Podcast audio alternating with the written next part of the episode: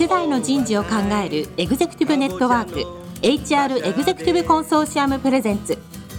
楠田優の人事放送局。有名企業の人事にズバリ聞く。年間数百社の人事を訪問し続けている人事のスペシャリストでありシンガーソングライターとしても活躍する HR エグゼクティブコンソーシアム代表の楠田優が有名企業の人事や人事をサポートする専門家を招いて企業が抱える課題や実際の事例を紹介しながら解決策を模索していきます。この番組はビジネスコーチ株式会社をはじめ HR エグゼクティブコンソーシアム協賛企業各社の提供でお送りいたします。楠田優の人事放送局有名企業の人事にズバリ聞くパーソナリティの楠田優です、えー、皆さんこんにちは。今月最初からお送りしている全員戦力化組織力開発最終回になります。今日のテーマは、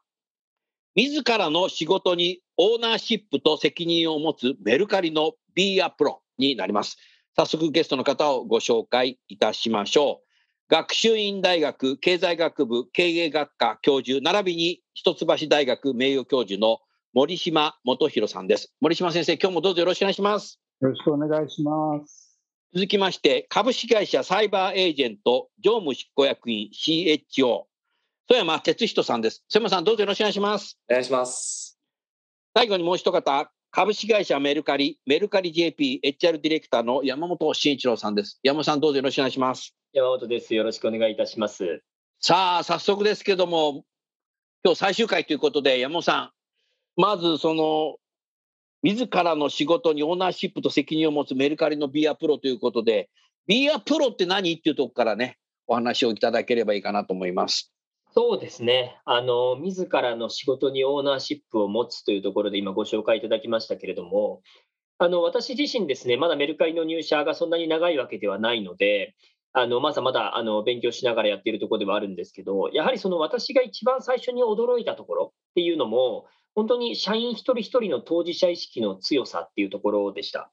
なので、あの私の HR のチームに入ってですね、私のチームに HRBP のメンバーであったりとか、あとは、ま talent acquisition のメンバーだったりいるんですけれども、皆さん本当にプロとしての自覚を持って、さらにこうメルカリらしい Go Bold な仕事とはどういうものかっていうことをですね、すごく意識して仕事をされてたんですね。で今、まあ私の言葉に出ました、その Go ボールドとか Be a Pro で、もう一つ All for One というのがあるんですけれども、これがメルカリが掲げている3つのバリューになりまして、まあ、我々がま全社員に行動規範として求めるところでもありますし、ある意味でこれが本当にメルカリという会社を形作っているものだなと、あの外から来た人間としても非常に痛感するところのものになっています。うん、はい。えまず Go ボールドに関して言いますと、大胆に行こうというところで、いわゆるこう仕事をただですね、こなしていく、またはこう目標を設定するというところではなくて、まあ、大胆に、やるなら大胆に思い切った施策を仕掛けていく、思い切った結果、えー、非連続な成長という言葉を使ったりしますけれども、そういったものをめがけて仕事をしていこうというのが Go ボールドには込められています。なるほど。はい。で、ビーアプロというのはですね、えー、プロとして自分の分野の専門家として常に研鑽を積んで積極的に成長していきましょうというところが込められておりますし、 All for One に関しては、すべては成功のためにというところで、まあ、全員で共同してですね、より大きな目標に向かって、えー、成功を目指して頑張っていきましょうというようなところが込められております。うんまさにだから森島先生の本のタイトル、全員戦力化だよな。いや、まさにそうだと思いました。この本を読ませていただいたときに、はい。うん。そうですね。あの、ビーアプロって結構今、あの山さんおっしゃったことで言うと結構重要で、結局プロって到達した状態じゃないんですよね。到達しようとしている状態。常に自分をより良くしていこう。常に完全を目指していこうっていうことをやっぱ考えていく人たちが本当の私はプロだと思ってるんですね。まあそういうことを一郎なんかも言ってますけど、そういう意味ではすごくビーアプロって言葉としてはすごく一般的だし、まあ、言い方いいかは分かりませんけど、あの競争的に捉えようと思えば捉えられるんだと思う、専門性つけろって話で終わっちゃうことはあり得るんですけど、今、山本さんのおっしゃった説明がついてくることで、私はすごく光ってくる話になるんじゃないかなと思いましたね。まあ、他のもあの重要だと思いますけど、はい。うん、確かにビアプロってそうだよね。ああのまさにそこはあの先生の本にも書いてあったいわゆる自立した人材というところにもつながると思うんですけども、まあ、プロっていうのはやはり自立したものでなければなれないと思いますしあのオーナーシップということがそこに紐づいてくると思うんですけど、まあ、そこに本当自分で主体的に考えてじゃあそのために自分は何を学ばなきゃいけないのかというところに自然と意識が向くワーディングなのかなとは思ってます。主体的に動くっていうのは自分の意見を自分の言葉で周囲に上司に言えるカルチャーっていうのが最も重要になってくると思うんだけど山本さんその辺少しメルカリのカルチャー話をしてくださいよ。そうですねあのありがとうございます。ちょっとメルカリの場合はですね、いくつかの側面から今のところちょっとぜひご質問にお答えできたらなと思うんですけれども、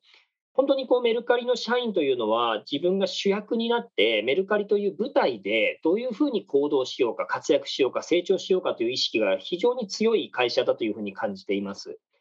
でまあ、仕組みの面でいうと、例えば OKR ですね、OKR のところもあの単純に形通りのフレームワークとして導入しているのではなくて、自分がワクワクするような、 will の込められた objective をしっかり設定して、それに対してしっかりアクションを取っていくっていうところもありますし、ソフトな面で言うとですね、こうやはり社員がこう authentic でいられるといいますか、つまりその人自身であるとか、自分らしさ。そうですね。あの本当の自分らしさみたいなことを存分に表現できる環境があることが、この主役になって行動できる。やっぱ主役が自分を隠してたら主役になれないと思いますので、やっぱ自分をこうしっかり表明できることが、この自立とかですね、主役感というところにつながっているのかなと思いますね。で、あの、まずそこに少しつなげてお話をさせていただきますと、その主役感であったりとか、自立性を促しているところのカルチャーのもう一つ大きな部分として、あの trust openness というのを掲げているんですね。で、基本的にはあの社員を信じて、なので、まあ、具体例で言うと、細かなルールは設けませんと。あなたを信じてやっていきましょう。 principle でやっていきましょうというのが込められているのと、あとは openness。可能な限り情報は開示してやっていきますというところをカルチャーとして掲げています。で具体で言いましても、まあ、例えば我々社内のコミュニケーションツールは Slack なんですけれども、まあ、本当にあのよほどの守秘義務の高いものでなければですね、そこで全てオープンに議論がされて、議論が煮詰まっていくという過程があったりとか、うん、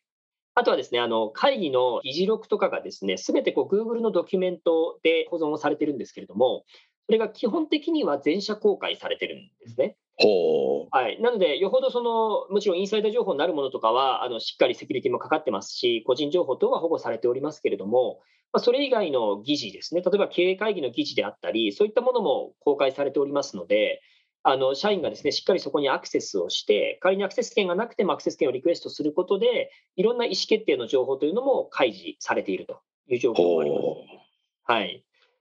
またあの人事施策に関して言ってもですね、こう人事施策をこう新しいものを作って展開するときも、それこそこう単純にこうこういうものが出ますよっていうのを発表して終わりではなくて、本当に何回も何回もですね、あのオープンドアという言い方をするんですけれども、その人事施策の説明と、それに対する自由闊達な Q&A、もしくはフィードバックを受ける会というのを何度も設定して、意見の吸い上げをすると。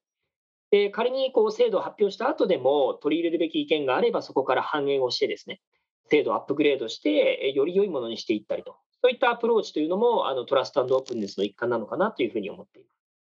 なるほどな。山本さん、僕からの質問ですけども、そういうやっぱり自立している社員が自分の言葉で自分の意見をやっぱり上司に、まあ、OKR を通じて何かこう話をした時マネージャーも大変だね。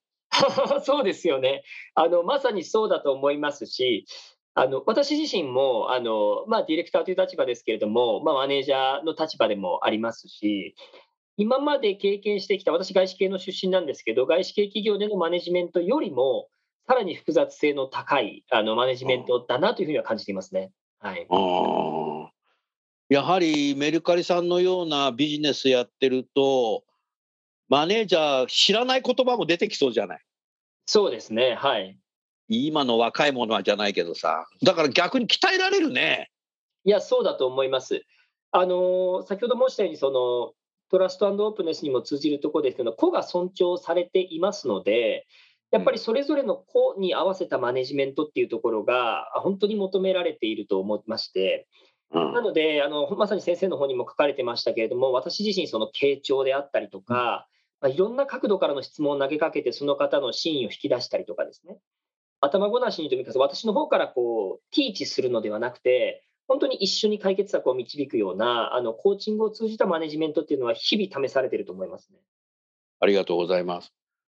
津山さん、何かこのメルカリさんの仕組み、質問ございますか？はい、あの、もうぜひ、もう質問したいことはたくさんあるんですけど、あの、一番大きいのはですね、メルカリの会社としてリモートにされてますよね。あのリモートというか自由な選択という方が多分正しい。なので、リモートされてる方の割合が結構高いんじゃないかという勝手な推測があるんですけど、その中での、この、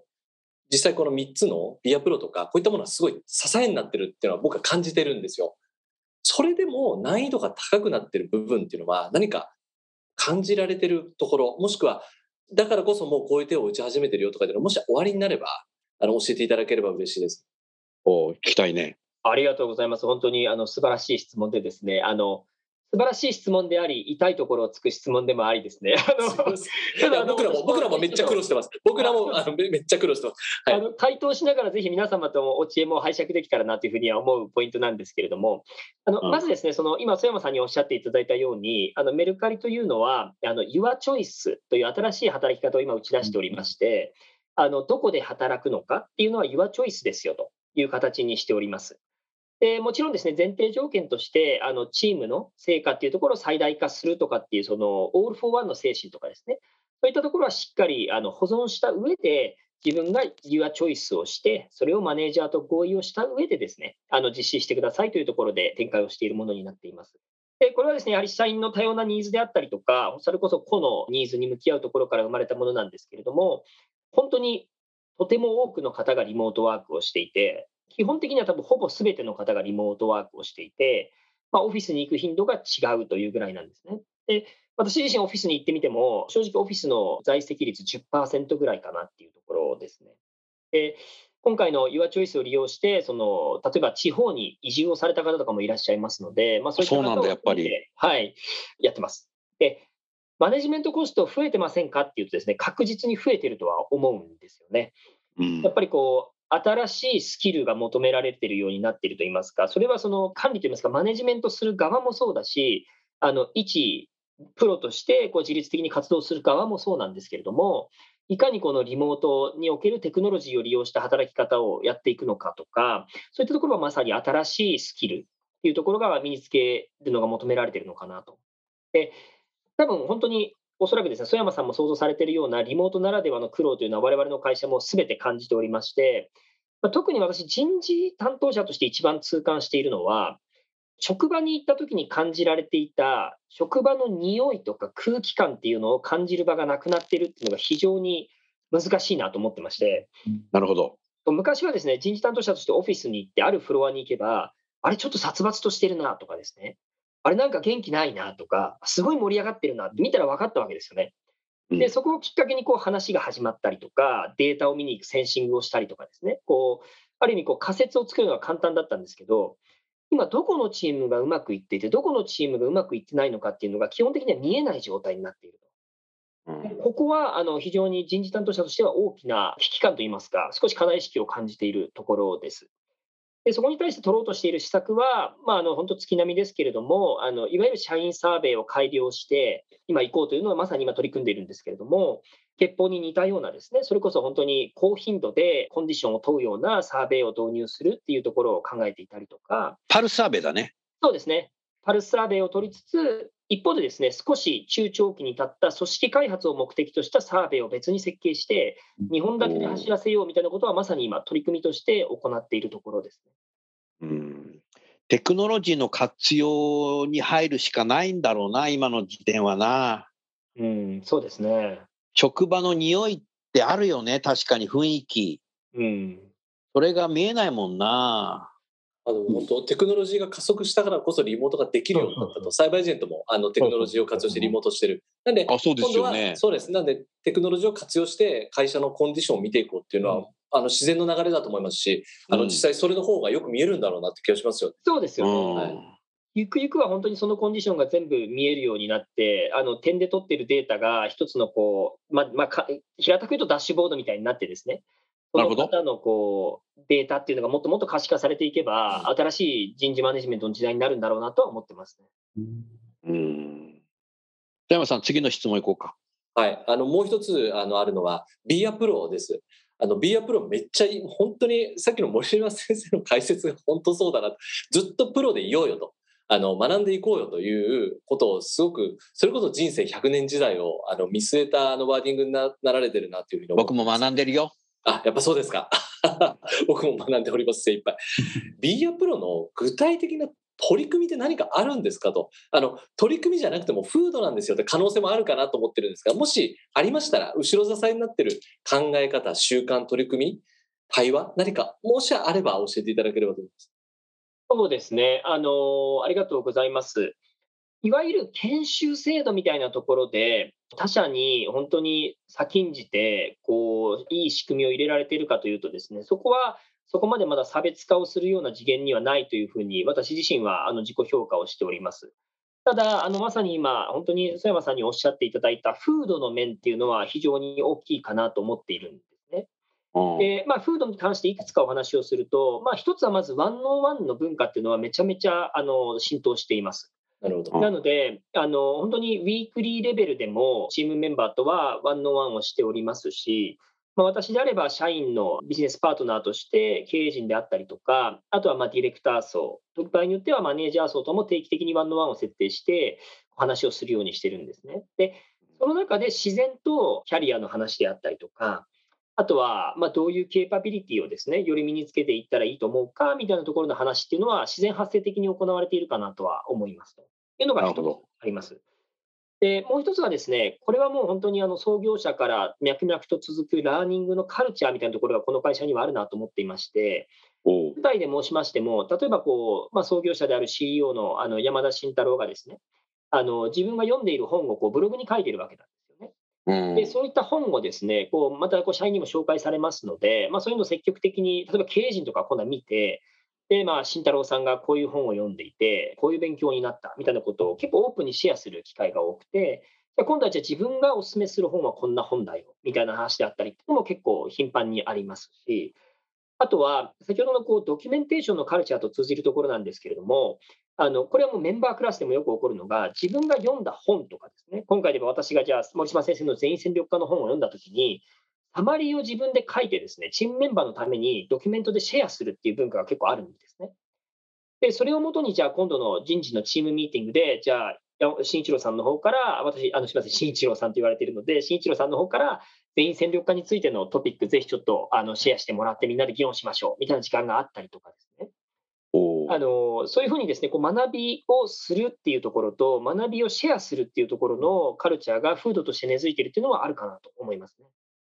ああ、これ素晴らしいですね。あ、なるほど。もう本の書いてサマリーを書くってだけでめっちゃ学びますもんね。いや、本当あ学ぶいやいね。や、それは素晴らしいと思います。僕もツイッターとかで学んだ一言を書くように本から学んだそうですよね。私も拝見してます。あありがとうございます。まあ、あれやるとやっぱりすごくたくさんいいねがつく時とつかない時があるんで、あ、これによってみんな他の社会の人もうんこういうとこ気になってんだなみたいなのを僕実験をしてる感じですね。ありがとうございます。結局、メルカリは山田社長自体が B アプロなんだな。いや、そうだと思いますね。はい。で、そう言うとやっぱり、藤田社長も B アプロなんだよな。やっぱ創業社長って B アプロなんですよね、森島さん。うんいや、そうですけど、でも創業社長じゃないと B アプロになれないかっていうと、そうでもなくて、やっぱりこう変革をしているあの社長さんを見ていると、みんなやっぱり高みを目指して学んでいるし、それを発信しようとしてるし、シェアしてるっていうところはかなりあると思うんですよ。だから、なんていうのかな、あの創業社長ってのは確かにそうでないとなれないっていうか、少なくともメルカリとかサイバーエージェントのような企業は作れないっていうところはあるんだと思いますけれども、でも創業社長じゃないといけないかっていうと、そうでもないように思いますね。あの今、山本さんのお話伺ってて思ったんですけど、やっぱりラーニングっていうのが、これからの日本の人事の中の一つの大きな鍵になってくるように思います。あの第1回目かあたりでもお話をしましたけれども、やっぱり人材育成っていう考え方は、やっぱりどんどん古くなっていって、やっぱり社員一人一人がランする、それがみんなそれランしたことをシェアしていく、組織としてシェアしていくっていう、そのサイクルをどうやってあの回していくのかっていうのが人事にとってものすごく大きなミッション、人事っていうか経営にとって重要なミッションになるように思いますね。はい。それにはやっぱ人事自身がビアプロになっていかないといけない。だから、曽山さん、うん山本さんは今日出ていただいてよかったなと思うな。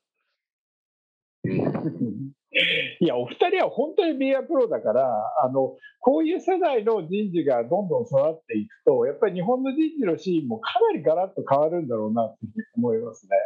うん人事には2種類いるような気がしてきたよ。ビアプロ人事と、レスキュー隊人事と、なんかあったら出動みたいな。おそらく人事の役割もずっと変わってきてるところが、やっぱり特にここ、ね、10年、20年であるんだと思っておりまして、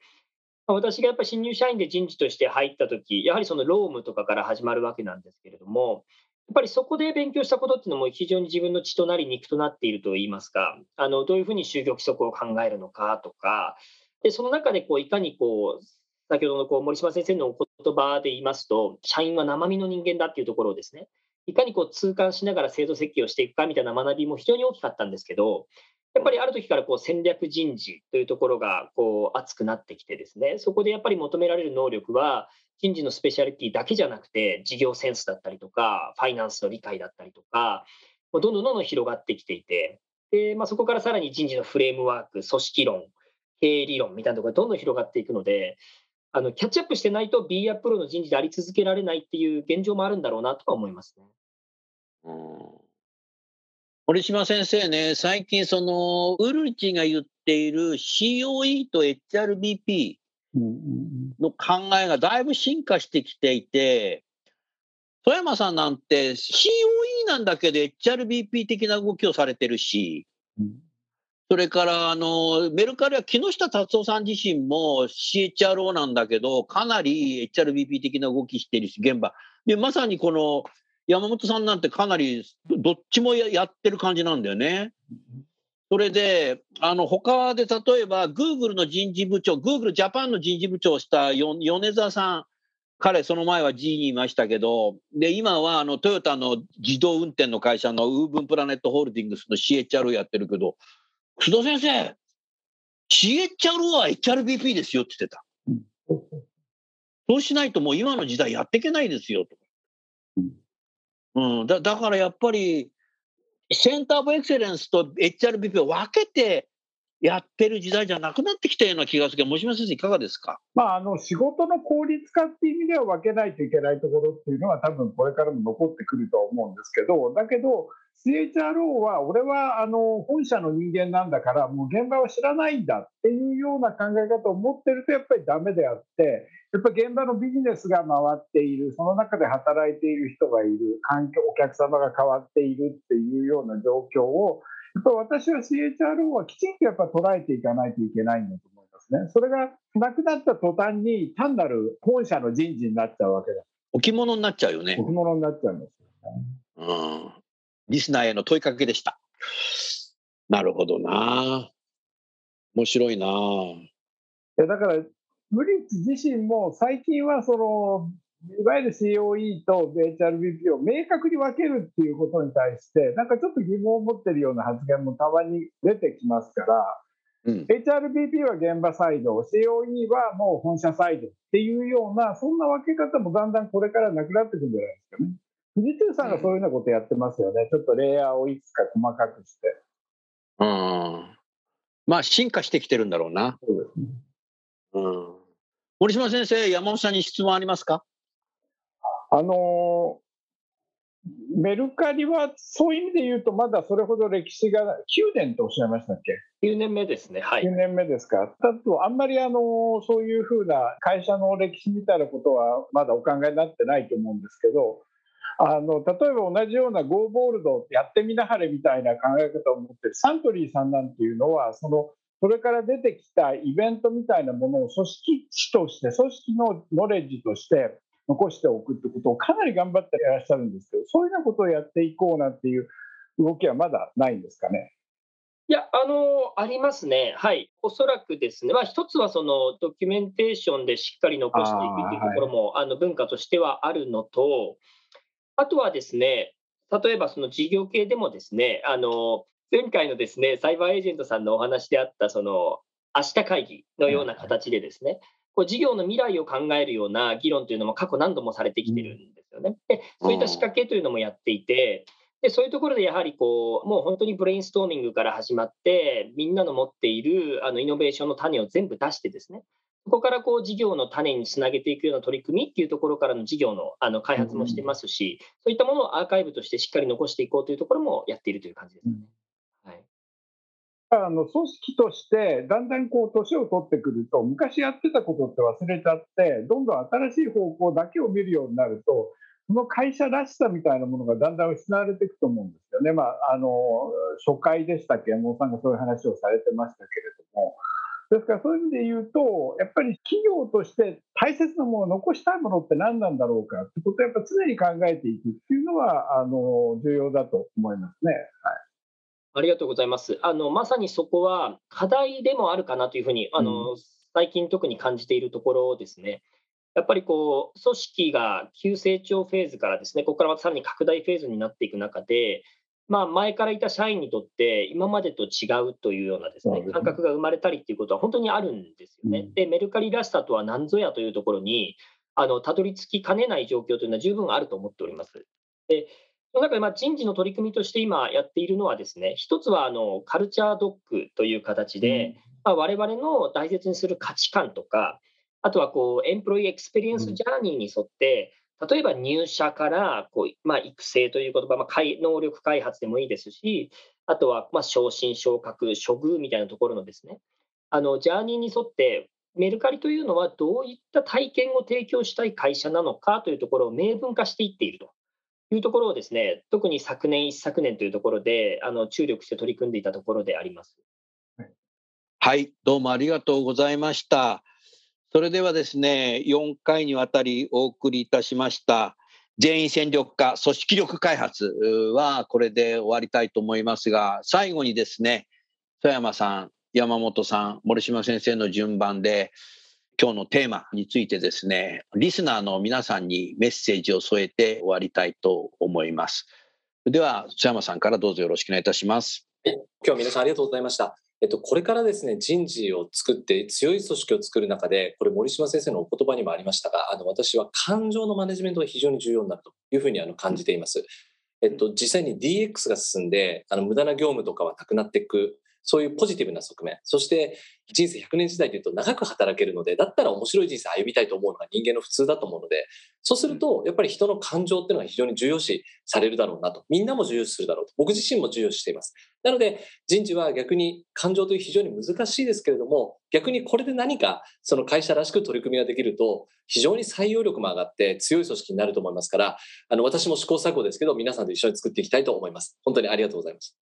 ありがとうございました。それでは山本さんお願いいたします。はい、ありがとうございます。本当にですね、私もこの森島先生の本を読ませていただいて、で、また今日の議論とですね、あの、これまで過去3回の議論とですね、踏まえてずっと考えているのが、本当にこう、複雑性の高い課題だなというふうに感じております。何か一つのアプローチを取ればですね、全員戦力化がなされるのではなくて、あのハードの面でもソフトの面でもいろんなところで常に全員戦力化に仕向けられるような仕掛けってどういうものなんだろうなってことを考えながら取り組んでいかなければならないのだろうなというふうに感じております。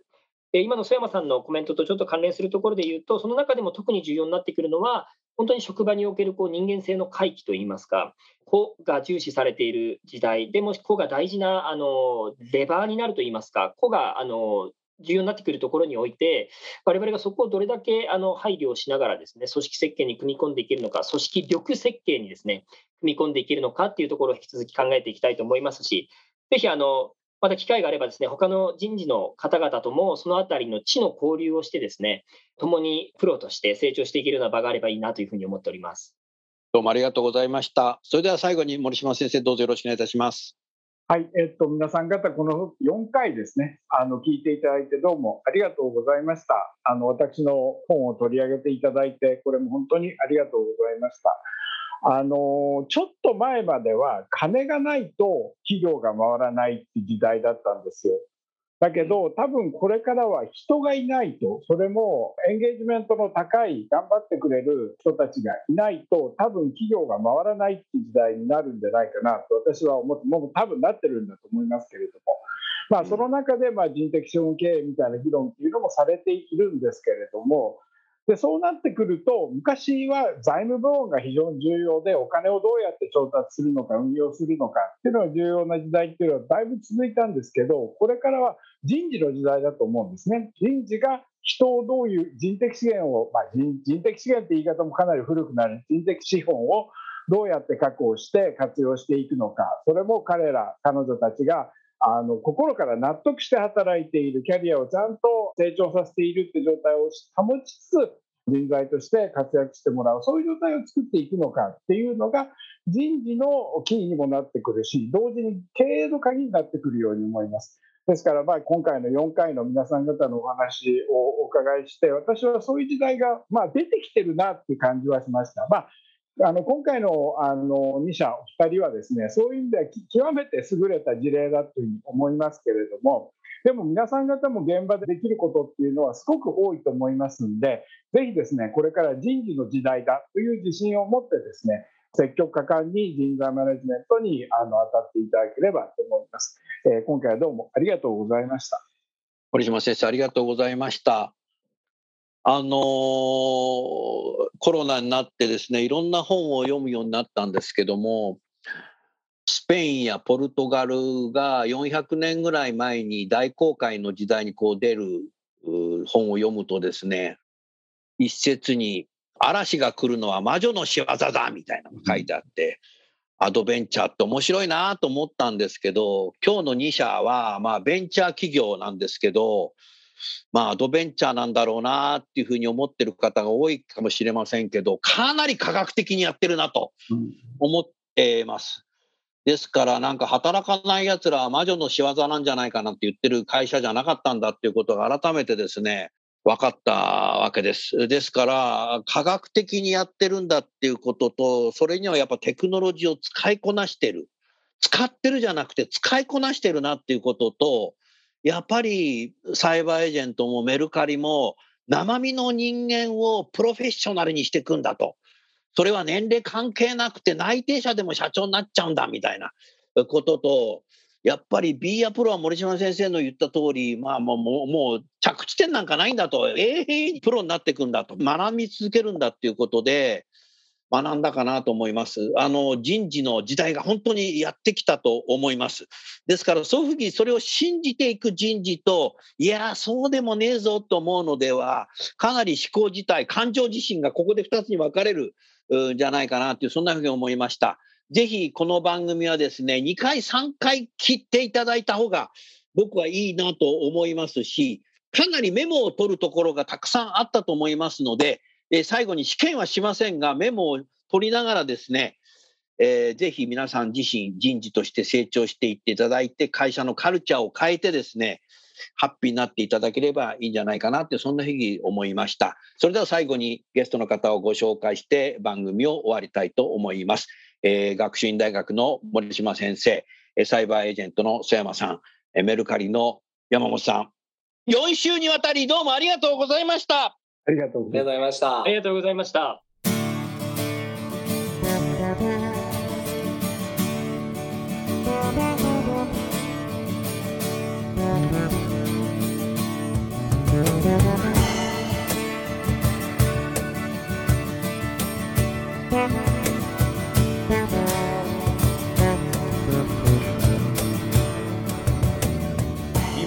今日のお話はいかがでしたか？楠田祐の The Times Will Change 時代は変えられるとともにエンディングといたします。この番組は日本最大級の人事ポータルサイト HR プロのウェブサイトからもお聞きいただくことができます。HR エグゼクティブコンソーシアムでは月例勉強会や分科会などを通して人事エグゼクティブの方々の共通の人事課題に関する本音の議論の場を提供しています。ご興味がある方はぜひウェブサイトをご覧ください。この番組は人と組織の生産性を高めるビジネスコーチ株式会社 HR エグゼクティブコンソーシアム協賛企業各社の提供でお送りいたしました。楠田優の人事放送局有名企業の人事にズバリ聞く。それでは来週もお楽しみに。